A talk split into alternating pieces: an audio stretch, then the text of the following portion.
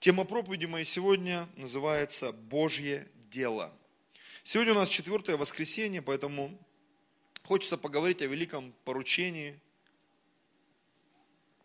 о призвании Божьем. Давайте мы начнем чуть-чуть со стороны. Да? Мы начнем с наших нужд. Потому что Бог очень часто использует то, что мы умышленно или неумышленно стремимся к восполнению своих нужд. Ну, согласись, любой нормальный человек хочет любить и быть любимым. Аминь. Это относится и к одежде, и к еде, и к душевной стороне нашей жизни, к эмоциональной стороне нашей жизни, и к тому, что мы делаем, братья и сестры. Аминь. Потому что очень часто а, мы можем быть не удовлетворены не от, от, того, от того, что мы делаем, не удовлетворены. Я живу не той жизнью, я живу не там, я не знаю, там, хожу не в ту церковь, там, или делаю не то. Почему? Потому что в какой-то момент мы просто не разобрались. А что мы должны делать? А как мы должны жить? И вот тема моей проповеди – Божье дело. В конце проповеди ты поймешь, почему я так это назвал. Давайте откроем первое место. Это Евангелие от Иоанна, 6 глава. Евангелие от Иоанна, 6, 26. И мы постараемся прочитать этот диалог Иисуса и, по-моему, учеников, если я не ошибаюсь. И, конечно же, будем отклоняться в том, чтобы утверждать те откровения, которые я сегодня получил. Итак, Иоанна 6, 26. Иисус сказал им в ответ, «Истина, истина говорю вам, вы ищете меня не потому, что видели чудеса, но потому, что ели хлеб и насытились. Там была целая предыстория. Я не хочу просто занимать время, читать. Там были чудеса, Иисус накормил, потом отправил учеников, ночью пошел по воде, ученики испугались, он зашел к ним в лодку, по-моему, даже там Иисус по воде ходил в тот момент. И вот на следующий день люди, которые ели и насытились, они пришли, Иисуса там нету, э, не поняли, где Иисус, потому что все видели, что он в лодке не отплывал, куда он делся, переправились на другой берег, нашли там Иисуса, удивились, и сказали, Равуни, где ты был, как ты переправился и так далее. В общем, и вдруг Иисус не в бровь, а в глаз говорит, вы меня искали не потому, что видели чудеса, но потому, что ели хлеб и насытились. То есть Иисус подметил такую особенность, на которую, возможно, большинство бы не обратили внимания. Мы к этому привыкли. Вот я сегодня опять переслушивал, опять же, вернемся к этой теме диетологии. Знаете, кого что болит, туда дома говорит, да? И он говорит, посмотрите, в мире люди переживают там за какой-то грипп, вот в, в Китае вот эта тема сейчас была. Коронавирус там, птичий грипп, свиной грипп. И он говорит, просто открой интернет и включи обыкновенную статистику, сколько людей умерло за последний год от чего. На первом месте сердечники – на втором месте, там, по-моему, сахарный диабет. На третьем месте ожирение. На четвертом месте курение. На пятом месте алкоголь. На шестом месте там еще что-то такое. Говорит, это то, что убивает людей конкретно. Но мы больше обращаем внимание, там, 23 человека умерло от птичьего гриппа. Так сердечников умерло там полтора миллиона, например. Что такое 23 человека и это – Понимаете, почему? Потому что, ну, как бы это обыденно, с этим все свыклись. Много полных, много сердечников, много там диабетчиков, много курильщиков, много там э, излишний вес и так далее. Мы как бы к этому привыкли. И знаете, что я увидел? Люди в церкви ко многим вещам привыкли. Мы привыкли к тому, что 90% церкви, а иногда и 99%, вообще не проповедуют Евангелие. Люди просто снимают себе полномочия. Они сами себе рассказывают, я вот что-то там служу мужу, жене, детям, еще кому-то. Я помню, один мужчина в возрасте пришел там где-то в церкви у нас в Зеленогорске. Он говорит, я вот пастор, десятину не даю Господу. Я вот пошел, конфет набрал, там того набрал, принес, внукам отдал. Я говорю, так это вы внукам отдали. А Богу нужна десятина, чтобы благословить вас. Это вы просто сами себе рассказали. И я не настаивал на этом. Этот человек принял такое решение – мы точно такие же решения принимаем в еде, в одежде, в служении, во всем. И вот эти люди, они пришли к Иисусу. Знаете зачем? Иисус сказал, говорит, вы ели и насытились. Знаете, почему вы пришли? Потому что ваши нужды были восполнены. ваши нужды были восполнены. В основном большинстве, в основном большинстве люди ищут Бога для решения своих бытовых, повседневных проблем, а не в поисках сверхъестественного. Понимаете? Это статистика, ее никто не хочет принимать.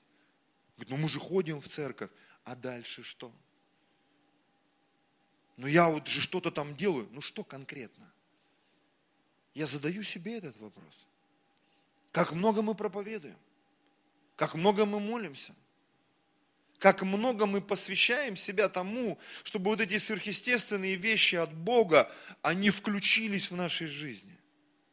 Люди пришли к Иисусу вчера, такая была веселуха, мы столько ели, хлеб наломали, толпу накормили, все сытые, довольны. Иисус еще там чудеса показал. Иисус кого-то исцелил, освободил – но больше всего в голове у людей сидело переживание. Мы наелись. Мне было классно. Я наелся. Мои нужды были восполнены, духовные, там, душевные, материальные. А Иисус, уж простите, вот такой вот наш Бог, Он не дробит. Он говорит, вы меня нашли, потому что, не потому что видели чудеса, но потому что ели хлеб и насытились. Зачастую после получения квартиры, автомобиля, исцеления, удачного супружества и так далее и тому подобное, духовный напряг у большинства христиан идет на спад и заканчивается. И люди постепенно превращаются в прихожан-ухожан время от времени, посещающих воскресные служения. Знаете, духовная теплота – это очень опасное состояние, братья и сестры. Очень опасное состояние. Знаете, когда мы приехали в Москву, как-то это не бросалось в глаза, что очень много поверхностных взаимоотношений в этом городе. Люди быстро знакомятся, быстро расходятся, быстро встречаются, все быстро. Быстрое обслуживание во всех сферах, в смыслах этого слова. Еда, интим, интернет, все быстрое. Быстрый Wi-Fi, быстрое обслуживание – Жеки даже тут объединили, там раньше записываешься, месяцами ждешь, сегодня ты пришел, тебе там могут за полчаса все сделать вообще. Все оформить, сделать, все, деньги заплатил, все, все быстро. В больницу быстро, везде быстро. Духовная теплота – это очень опасное состояние. О своем отношении к этому состоянию Иисус однозначно высказался в книге Откровения. Давайте прочитаем. Откровение 3 глава, с 14 по 17 стих. И ангелу Лаодикийской церкви напиши, так говорит Аминь, свидетель верный и истинный начала создания Божьего. Знаете, что я здесь увидел? Так говорит Аминь. Аминь это да будет так. Аминь для меня это статистика духовного мира. Мы иногда под впечатлением, типа под помазанием, ты знаешь, столько людей спаслось. А сколько конкретно людей спаслось? Ты знаешь, я столько молился, я столько служил. Почему ко мне пастор так относится? Почему ко мне жена так относится? Почему ко мне муж так относится? Почему ко мне братья так относятся? Давай посчитаем конкретно, сколько ты служил, сколько ты молился, сколько человек пожертвовал, сколько он действительно чего-то сделал. Знаете, для многих это будет как душ холодной воды на самом деле. Наши попытки служить, молиться, евангелизировать. И ты вдруг понимаешь, ё-моё, просто можно купить тетрадку самую дешевую. И каждый день там в ней отмечать, я сегодня молился или нет. Я сегодня кому-то свидетельствовал или нет. Я сегодня читал Библию или нет. И потом хотя бы через два месяца посмотреть. А если еще быть более там щепетильным, а сколько я это делал? Сколько минут я молился? Сколько я проповедовал, свидетельствовал кому-то. Сколько я Библию читал. Как много времени я отдал Господу. Нам-то кажется, что мы вообще там в Боге, в помазании, в движении. Знаете, что я увидел? Статистика библейская. Когда человек в помазании, в движении, вокруг него начинается преобразование постоянно. Постоянное преобразование – Спасаются люди, все меняется, у него все на мази. Это первый псалом в действии. Все, что он не делает, он успеет, у него все получается. Почему? Потому что он в процессе, он не ходит на совет нечестивых, не сидит в собрании развратителей, не стоит на пути грешных. Что он делает? В законе Господа воля его, и законе помышляет день и ночь. Процесс. Этот процесс он приводит к конкретным результатам. Конкретным результатам. Я сам себе говорю, если в моей жизни нет результатов, значит и не было какой-то конкретики постоянной. Мы имеем то, что мы делали. Тема проповеди, я еще раз повторю, дело Божье. Или Божье дело. Божье дело. И вот смотрите, еще раз почитай. Ангелу Ладикийской церкви напиши, так говорит Аминь. Свидетель верный истин, начало создания Божьего. Сейчас будет выстрел просто, слушайте. Знаю твои дела. Бог все знает. Во сколько ты заснул, во сколько ты проснулся, кому ты свидетельствовал, сколько ты молился. На самом деле, что ты думал в это время? Как ты служил жене, мужу, детям, братьям и сестрам, когда помогали, когда кто-то писал там в группе что-то. Знаю твои дела, говорит Господь. Почему? Потому что Он, аминь, свидетель верный и истинный. Он не просто откуда-то там чью-то статистику, он сам все видит, сам все знает. Причем он в сердце еще смотрит. Ты не холоден, не горяч. О, если бы ты был холоден или горяч. Но как ты тепл, а не горячий, не холоден, то извергну тебя из уст моих. Знаете, какое откровение получил сегодня? Мы видим контрасты очень часто, на это люди обращают внимание. Либо человек не ходит в церковь, на это все обращают внимание, да, он там раз в год пришел, выпивший, взъерошенный, половины зубов нету, где-то был. Либо он ходит, почему? Все знают, что этого человека всегда видно на служении, он всегда в церкви, он всегда на глазах. Ну согласись, вот эти контрасты мы видим, но теплых людей, их очень сложно, вроде бы он был, или не было. Мы часто с Людой переговариваемся, а вот это было или нет? Да вроде был, а может не было. А сколько его не было? А кто его знает? Его же никто не проверял. А этот молился, а тот жертвовал, тот проповедовал. Ну вроде служит, служит, не служит, непонятно. Теплота – это такая субстанция. Неконтролируемая, неревизируемая, нет каких-то статистических данных. Вроде ходит, вроде не ходит, вроде молится, вроде служит, вроде не служит – и я понимаю, эта позиция не от Бога, и даже Бог на нее реагирует, говорит, мне это не нравится, ребята. Мне не нравится это состояние. 17 стих, ибо ты говоришь, я богатый, разбогател, и ни в чем не имею нужды. Мы с вами читали в Иоанна 6 главе. Говорит, почему вы пришли? Ваши нужды были восполнены. И вы пришли еще раз восполнить свои нужды. Аллилуйя. Потому что, возможно, кончился хлеб, кончилось настроение. А если настроение будет хорошим? А если зарплата будет большой? А если будет куплен дом, автомобиль, жилищный вопрос решится, семейный вопрос решится? Будет ли человек ходить в церковь? Вот это вот вопрос, братья и сестры. Вопрос, вопрос, вопрос. Нереальный вопрос как много людей останутся в Доме Божьем. Потому что для большинства, уж простите, говорю как есть, 20 лет наблюдал, для большинства пропадает смысл ходить в церковь. У меня все хорошо. Я ни в чем не имею нужды. Смысл ходить в церковь. Но когда у тебя другие приоритеты, и твой голод, он никак не относится к физическим переживаниям, тогда и жизненная концепция меняется, и смысл хождения в церковь становится совершенно другим. Давайте вернемся в Евангелие от Иоанна, в шестую главу, и прочитаем 27 стих. Когда Иисус обличил их, Он сказал, вы пришли, потому что, не потому что видели чудеса, но потому что ели и насытились. 27 стих, Иоанна 6, 27. Старайтесь не о пище тленной, но о пище, пребывающей в жизнь вечную, которую даст вам Сын Человеческий, ибо на, него, на нем положил печать свой Отец Бог.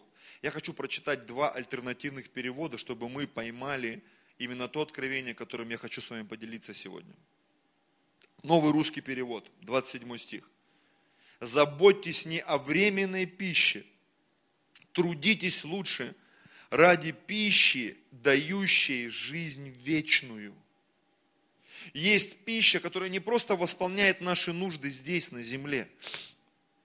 Фильмы, автомобили, развлечения, еда, одежда там и так далее. Но то, что дает нам духовную жизнь, вечную жизнь. Аллилуйя которую Сын Человеческий даст вам, на нем печать Отца Бога. 27 стих, новый русский перевод. Смотрите. Больше думайте не о той пище, которая подвержена порче, то есть пища тленная, а о той пище, которая сама по себе вечная жизнь, пребывающий в жизнь вечную от той пищи, которая сама по себе вечная. То есть у меня есть пища, которая приносит удовлетворение моему телу, моим эмоциям, моим желаниям. Но это все связано с пребыванием здесь на земле. А как получить то, что связано с вечностью? То есть есть определенная пища, помните, как Иисус сказал женщине у колодца, у меня есть вода, которую будет пить, ты никогда жаждать не будешь. И она говорит, где взять такую воду? Где взять такую пищу? Иисус говорит, у меня, в моем присутствии, в моем водительстве, в моем покровительстве. И эта пища, я забегая вперед скажу, это какое-то конкретное действие, или то, о чем я говорю, какое-то дело, которым мы занимаемся. Дело. Когда мы готовим пищу, мы тоже занимаемся делом. Когда мы идем в кинотеатр, мы тоже что-то делаем, и это нам приносит какое-то определенное удовольствие, удовлетворение, согласитесь? Интим, питание, общение, что-то еще. А что же приводит нас в состояние вечности? Еще раз прочитаю. Вот это, мне нравится именно новый русский перевод. Больше думайте не о той пище, которая подвержена порче, а о той, которая сама по себе вечная жизнь пища, которая наполняет нас, то есть какие-то дела, действия, поступки, которые связаны с проповедью Евангелия. Эту пищу даст вам Сын Человеческий. У него есть на это полномочия от Бога Отца. Итак, мы с вами подошли к очень интересной мысли. Иисус обратил внимание людей, которые пришли к Нему – которые сами, может быть, того не понимая, не пришли. Почему? Им стало интересно. Им стало интересно. Интересно. Есть определенные инстинкты, которые нас тянут к мужчинам, к женщинам, в какие-то сообщества. Мы слушаем музыку, разные стили, у нас разные вкусы. Стили в одежде. Кто-то в музее ходит, кто-то в театре ходит, кому-то это 300 лет ему на рыбалку надо. Или на охоту. То есть есть определенное восполнение нужд. Но это все, это то, что здесь на земле, братья и сестры. Но мы приходим в церковь, чтобы научиться чему-то здесь, то, что связано с духовными вещами. И знаете, что принесет настоящую радость каждому христианину? Ты сто раз это слышал, я хочу тебе в сто первый раз сказать. Не то, что Бог тебя благословил, ты принес космическую десятину в праздник десятины, сказал, вау, я крутыш. Это не сделает тебя счастливым. Я женился, вау. У меня семья, вау. Это круто, братья и сестры. Все, что Бог дает нам, это реально круто. Но самое настоящее удовольствие, это когда церковь начинает делать дело Божье. Проповедовать Евангелие. Спасенные люди, измененные жизни – когда ты делаешь что-то в жизни тех людей, возможно, которые тебе не могут ничего вернуть, никак отдать, и ты понимаешь, ты делаешь дело Божье, возвращаясь к первому откровению, которое начал, дающий, благотворящий бедному, дает взаймы Господу. То есть Бога это удивляет, потрясает и мотивирует больше всего, еще больше благословлять нашу жизнь и высвобождать нас. Для того, чтобы мы еще больше благотворили бедным. Бедные бывают разные – Бывают финансово бедные, бывают духовно бедные, бывают душевно бедные люди, которые э, разрушенные. Мы переписывались э, с Руслан, ты где? по поводу рекламы, там, служения, реабилитации, там, наркотики, алкоголь. Говорю, это классно. Я говорю, ну можно расширить поле деятельности. Потому что сегодня люди, они не только наркотики, алкоголь, это, это как бы вершина порой. Почему? Есть предпосылки, одиночество, беспокойство, тревоги, страхи, разочарования. То есть это как сеть. И это все бедность. Ну согласитесь. Это все, когда человек, он опустошен, ему что-то нужно. Ему что-то нужно. Он этого ищет, где-то в интернете, где-то он это ищет. Пусть наткнется на церковь. Пусть наткнется на тебя. Пусть наткнется на это. И получит удовлетворение. И когда мы научимся это делать, ну скажем так, научимся вот эти удочки закидывать, Бог, конечно же, будет это благословлять. Сверхъестественно. И вот смотрите, так интересно. Идет диалог. Люди пришли к Иисусу, Иисус сказал, я знаю, почему вы пришли, потому что вы не о чудесах думаете, а о том, что вы насытились. Старайтесь не о пище тленной, но о пище, пребывающей в жизнь вечную. И вдруг, 28 стих, подтверждение моих слов. Люди не дураки. И в нашей церкви, я в это верю, не дураки люди. Люди все понимают. Все понимают люди. И вот смотрите, и так сказали ему, а что нам делать, чтобы творить дела Божьи?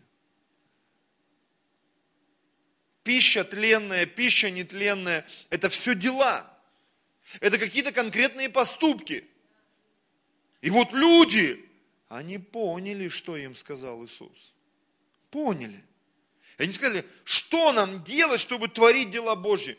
Что конкретно? Да, мы искали еды, да, мы искали восполнение своих нужд. Иисус, ты обратил на это внимание. Что я должен делать? Конкретно. Иисус сказал им в ответ, 29 стих. Вот дело Божье, дело Божье, чтобы вы веровали в того, кого Он послал. Поскольку наша церковь это новое поколение, то очень многие откровения уже давно вложены в нас. Ну согласитесь. И мы не дураки. Мы понимаем, что веровать это не просто сидеть и мечтать, щелкая семечки, нежесть на солнышке. Сегодня странная погода, согласитесь, вчера все сухо было, мирно. Сегодня выглянули в окно, что происходит? Вот так иногда в жизни христиан бывает. Ничего не предвещало бури. Все, на служение собрался. В воскресенье отключил телефон. Ты где? В среду всплыл. Помятый, поломанный, без телефона. Вторую часть зубов выбили. Два осталось. Аллилуйя. Постараюсь к следующему воскресенью прийти. Что нам делать, чтобы вы веровали вот дело Божье, чтобы вы веровали в того, кого Он послал. Мы прочитаем это место чуть позже. Веровать – это значит что-то делать. Вера же есть осуществление ожидаемого, это движение и уверенность невидимого. Это проповедь Евангелия, это молитвы, это пребывание в Слове. Это такой целый комплекс, это как вот этот здоровый образ жизни, ЗОЖ, да, это не просто вот я не ем этого, не ем того, не ем всего. Очень многие вещи можно есть и нужно есть. На самом деле, когда общаешься с людьми, которые на этом, ну не то, что там собаку съели, да, а которые разобрались с этим вопросом, они говорят какими-то терминами, а потом начинают, ну, простые, для нас непосвященных объяснять. Я говорю, я вот слушаю, и когда до меня начинает доходить, я думаю, слушай, ну это реально, это не так сложно калории какие-то посчитать. Он там на, на, на, на взгляд взял там эту пачку гречки, ну тут там, 50 грамм гречки, это 30 калорий, или 30 грамм гречки, 50 калорий. Я просто первый раз слушаю, поэтому не запомнил. А он, когда уже сто раз это сделал, он уже примерно понял. Говорит, это утром едим, это в обед едим. Говорит, тебе станет просто, легко, тебе даже готовить ничего не надо. Ты будешь все видеть на глаз, разбираться. Как Библия написано, у совершенных чувства навыкам приучены к развлечению добра и зла. Аминь. Для нас сегодня, для многих проповедь Евангелия, это как ЗОЖ. Ничего не понятно вообще. Понятно, что надо проповедовать. А как? А если пошлют? А если пинка дадут? А если там, а еще закон яровой какой-то там? А еще какая-то фигня? Короче, я так и не понял, надо проповедовать или нет. Почему я это говорю? Потому что я часто это вижу и слышу от людей. Я не понял, мы можем или нет проповедовать? Все время почему-то у меня люди спрашивают, когда пастор, это справочное бюро, все знает. Возьми да разберись. Я могу в группу кинуть законы о свободе совести религиозных объединениях. Его несложно прочитать. Десять раз прочитаешь, поймешь. Конституцию могу скинуть, статьи вот эти вот э, э, о том, что мы можем, мы не можем, о свободе совести там и так далее. Это не сложно, до этого можно дойти и разобраться. Аминь. И легко начать это делать. Иоанна 4, 34. Пожалуйста, музыканты, можете выходить.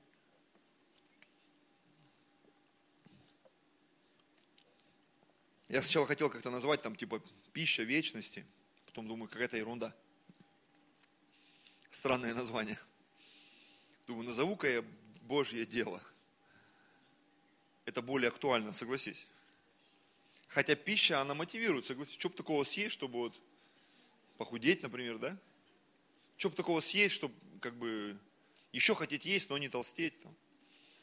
Что бы такого сделать, чтобы ничего не делать? Почему я все это говорю? Потому что время от времени я это слышу. Как один брат, помню, это все, люблю его, уважаю, но иногда он меня просто веселит. Вот только мне говорит, как бы пастор так вот служить, чтобы не работать? Я говорю, так служение это и есть работа. Только там тебе деньги платят, тебя это мотивирует, карман и желудок. А здесь как бы, ну, порой очень часто, очень много в церкви связано с волонтерством. Мне лично как пастору за многие вещи вообще не платят. Я это делаю сам, по своему удостоверению ума, потому что я так считаю, я это делаю. А в семье вообще ни за что не платят, согласись. Ты женился, ты попал, вышла замуж, ты попала. А еще дети родились, это вообще Сплошной напряг. И они, когда подрастают, их начинаешь загружать, они так недовольны, что за фигня? Привыкай. Жизнь это труд. Научись получать удовольствие от труда. Труд это кайф, братья и сестры. Труд это кайф. Это из-за проклятий Адама в поте лица стали хлеб добывать. Но Писание говорит, что люди благословенные – они наслаждаются своим трудом.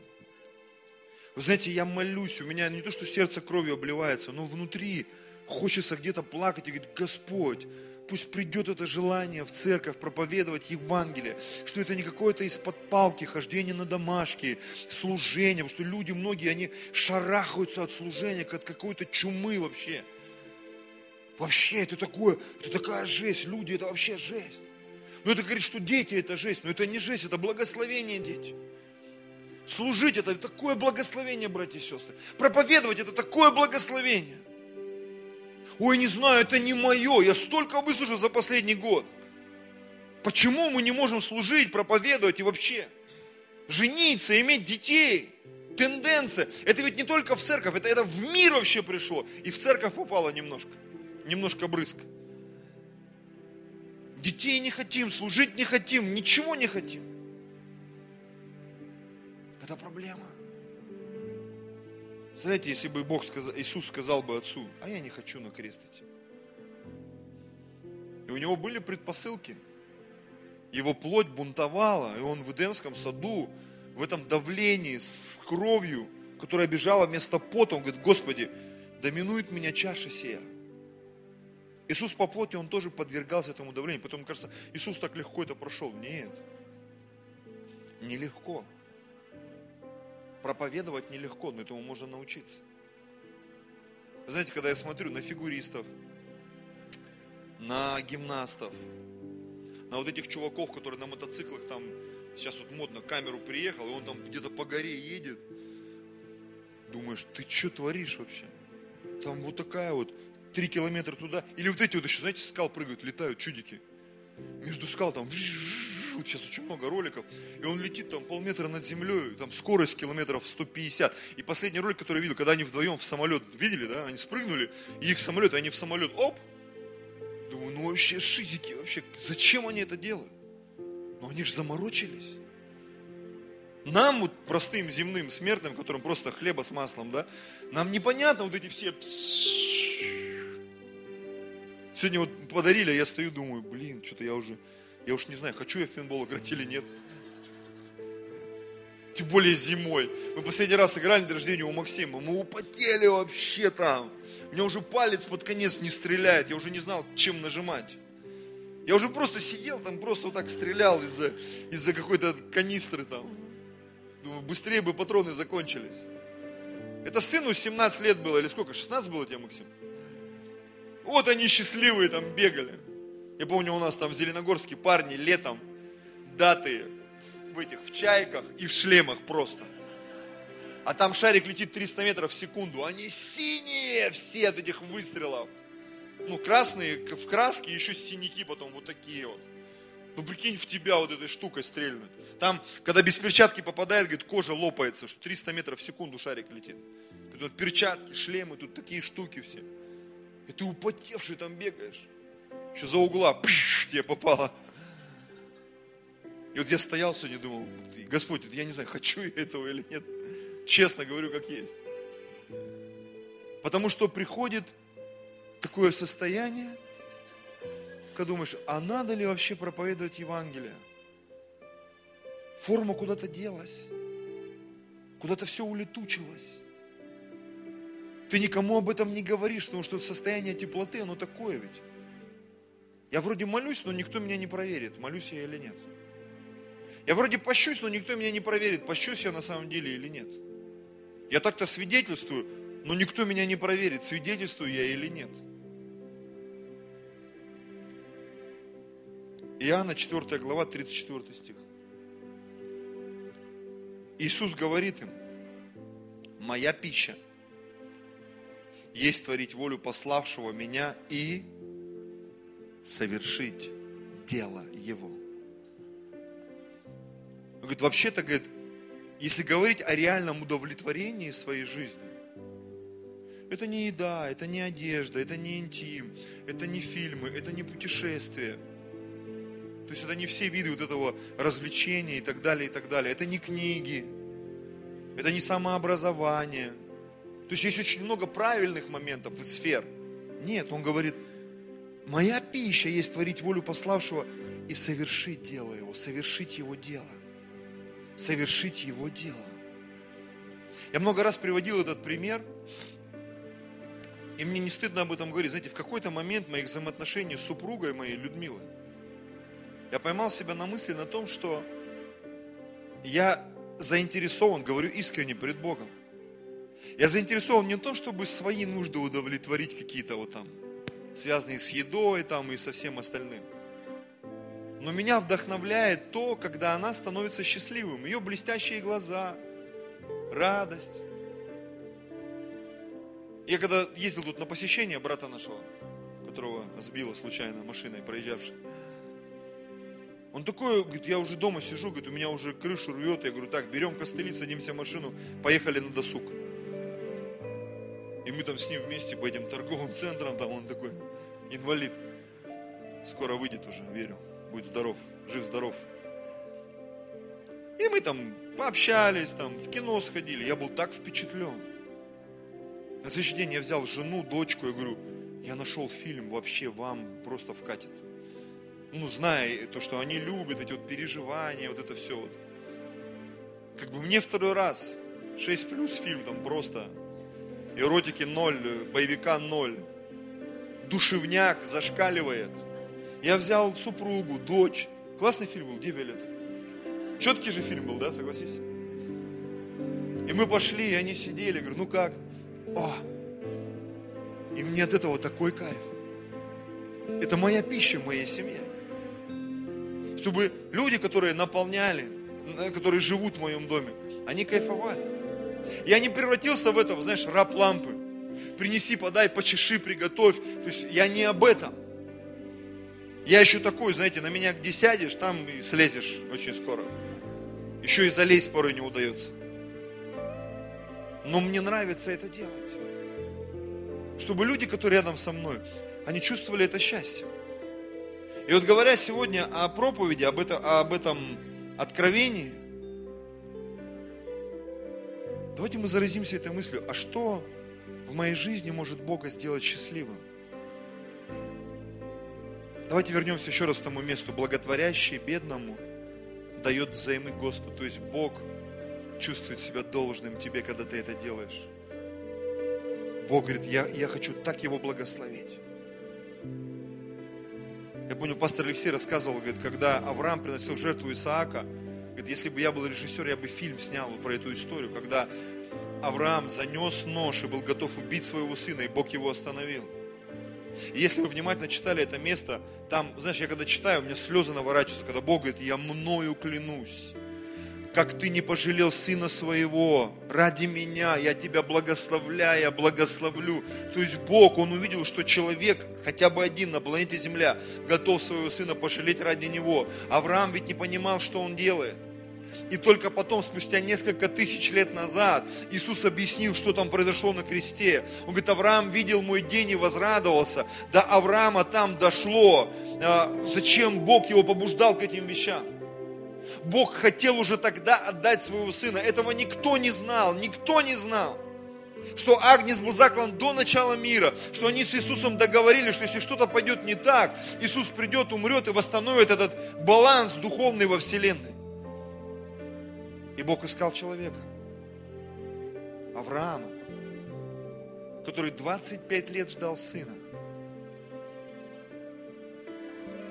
И когда он родился, и когда Измаил должен был вступать в наследство в 14 лет или в 13, там, оставалось какое-то время, и Бог ему пришел, говорит, не он станет твоим наследником. И благословение пошло мимо Измаила, он получил свое благословение, но не то, которое Бог предназначил Исааку. И как мне кажется, что примерно в тот же самый возраст, это примерно 13 или 14 лет, то есть Аврааму было примерно 113-114 лет, и он повел Исаака, то есть было время, подходило время, в которое Исаак должен был стать наследником Авраама.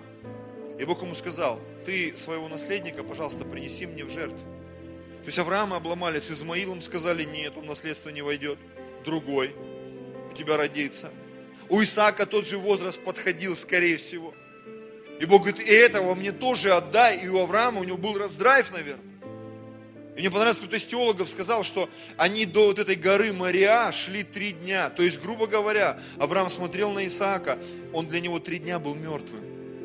Он его знал уже, что он его убьет. Исаак ничего не знал. Авраам смотрел на него. И он понимал, мне его через три дня надо убить. Возможно, он прощался с ним, как-то его обнимал по-нежному.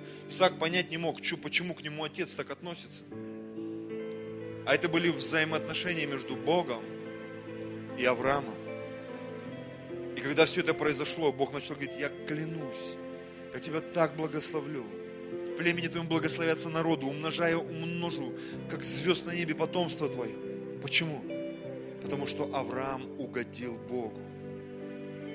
Там даже в одном месте написано, Поверил Авраам Богу, это вменилось ему в праведность. Что значит поверил? Он что-то сделал конкретно. Не просто, ну, я ладно, верю. Ну и хорошо, ты праведник. Нет, поверил, значит, сделал. Поверил, значит, сделал. Иоанна 14 глава, 12 стих. Прочитаем и будем молиться. Иоанна 14, 12. Мы с вами закончили в Иоанна 6:28. И так сказали ему, что нам делать, чтобы творить дела Божьи. Иисус сказал в ответ, вот дело Божье, чтобы вы веровали в того, кого Он послал. И теперь мы оттолкнемся от того места, чтобы вы веровали, вот дело Божье, чтобы вы веровали в того, кого Он послал, и погрузимся в Иоанна 14:12. Истинно, истинно говорю вам, верующий в Меня – дела, которые творю я, и Он сотворит. Верующий в Меня. Еще раз прочитаю. Иоанна 6, 29. Иисус сказал им в ответ, вот дело Божье, чтобы вы веровали в того, кого Он послал. Иоанна 14, 12. Верующие в Меня. 14, 12 Иоанна. Дела, которые творю я, и Он сотворит. И больше сих сотворит. Потому что я к Отцу моему иду. Бога интересуют наши дела, братья и сестры. Бога интересует наш настрой. Бог готов восполнять наши нужды. А мы? Готовы ли мы восполнять Его нужды? Я думаю, что цель любой проповеди, сейчас есть такое слово популярное, мотивация. Я опять же читаю все эти книжки, вычитал там, что мотивации очень часто хватает, ну максимум на трое суток. Если ты ничего не начал делать, через трое суток все. Но если ты начнешь делать, скорее всего, тебе придется терпеть. И даже не 21 день, как часто говорят, а возможно пару месяцев, чтобы это стало привычкой. Привычкой. Чистить зубы, заниматься физкультурой, делать комплименты своей жене, молиться каждый день хотя бы час. Как Иисус сказал, не могли бы вы бодрствовать хотя бы один час? Свидетельствовать кому-то хотя бы раз в неделю, потом два раза в неделю, потом три раза в неделю, а потом это станет стилем жизни. И мы увидим здесь спасенных людей. И мы увидим наши домашние группы полными. Мы начнем получать удовлетворение от процесса. Почему? Потому что когда в твою жизнь приходит успех – ты от этого начинаешь получать невероятное удовольствие, братья и сестры. Когда видишь спасенных людей, исцеленных людей, когда деньги начинают зарабатываться, появляется интерес. Ну согласись, интерес. Когда в изучении там иностранного языка ты вдруг начинаешь что-то понимать, интерес умножается. Давайте склоним голову. Отец Небесный,